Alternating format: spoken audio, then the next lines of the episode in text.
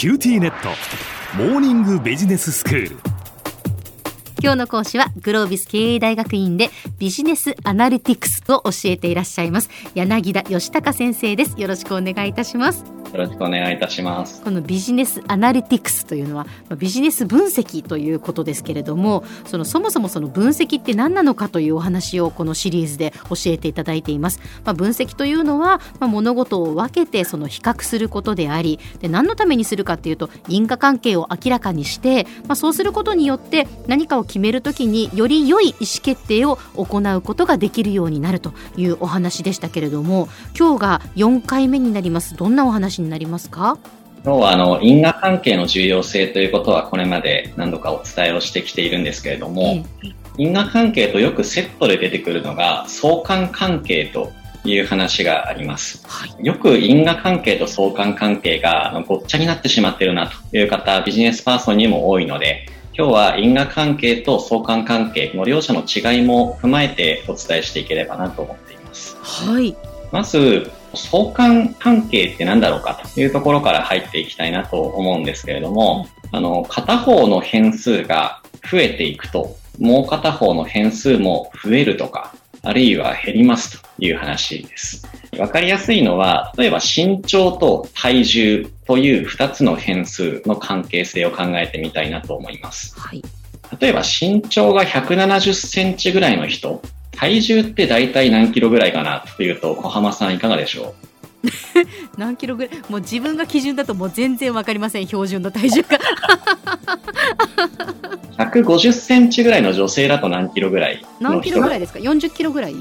もうちょっとあります？まあでも40キロとか45キロとかそのぐらいでしょうねと大体、えーで、170センチで言うと、まあ、65キロぐらいの方もいれば、70キロぐらいの方もいればという感じではあるんですけれども、まあ、おそらくこれって身長が高ければ高いほど、体重ってそれなりに重くなっていくよねっていう関係性が身長と体重の間にはあるんじゃないかなと思います。で、この身長と体重っていう2つの変数って相関関係にあるよねと。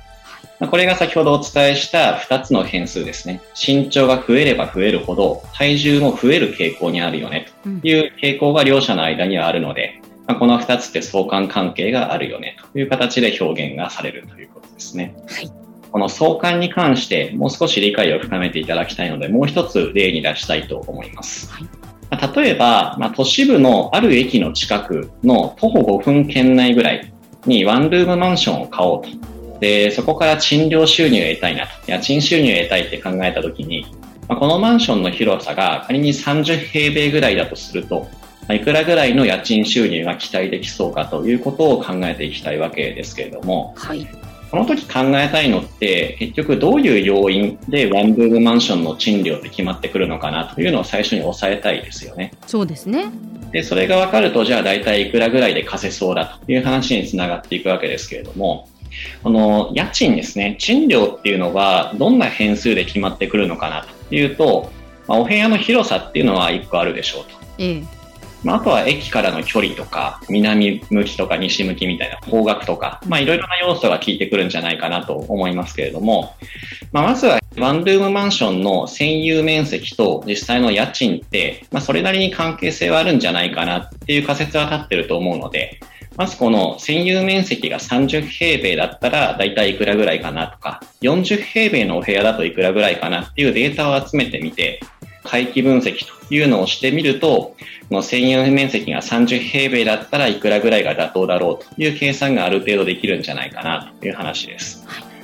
まあ、こんな形で、これ相関という文脈の中で、家賃の話ですね。ある程度、部屋の広さで家賃決まってくるよねとか、体重って身長があるとある程度重いとか軽いっていう話につながってくるよねという形で、相関関係って例えばこんな形の2変数の関係性に言い表されて、で、かつ診療の話で言うと、まあ、ある程度計算もできてねという形、あの、これが相関に関するお話ということになってきます。はい。で、えっと、相関関係があるとは2変数の関係性で、えっと、共に変わると書いて共変性があるっていうふうにも言ったりしますけれども、うんあの、片方が増えるともう片方も増える。まあ、ないしは、例えば遊ぶ時間が増えれば増えるほど成績って下がりやすいよねみたいな関係性があるとしたら片方が増えるともう片方は減っていくという感じで、えっと、2変数の間に共変性があるっていうのは世の中のいろいろなところに実はある話ということになってきます。うんで、えっと、今日はそもそも今お伝えしたような相関関係と因果関係って何が違うんだろうかというところをお伝えしていきたかったわけですけれども、うん、まあ、例えば身長が高いと体重が重いっていう話って身長が高いから結果として体も大きいはずでで体重も重いっていう話になるだろうとか。この両者の間には相関関係もありますしまあ、この変数がこうだから結果としてこういう話につながるよねっていう因果関係もありますと。いう形で言えるんですけれども、うん、ビールの売り上げが高いとアイスの売り上げも高いんですとこれなんか成り立ちそうですよね。あでもこれってビールが売れるからアイスが売れてるんです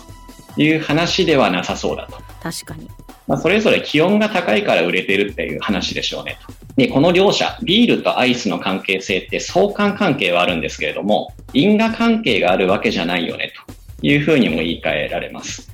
で具体的にはあの相関関係があるということに加えて片方が変化した結果としてもう片方の結果につながりましたよねって言えるかどうかとかさっきのビールとアイスで言うと、気温みたいなものを第三因子って言いますけれども、第三因子って影響していないかなとか、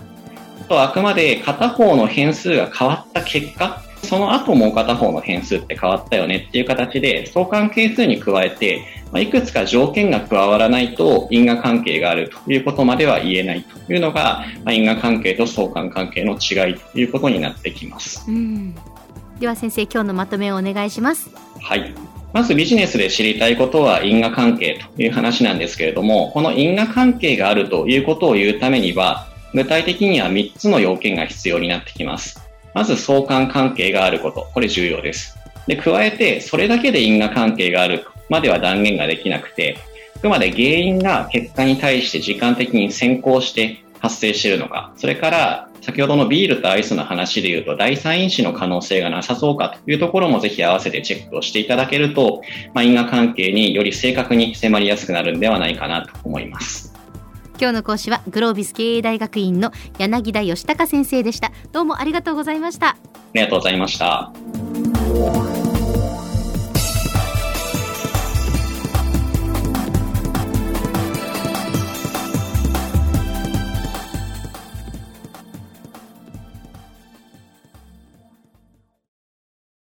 QTnet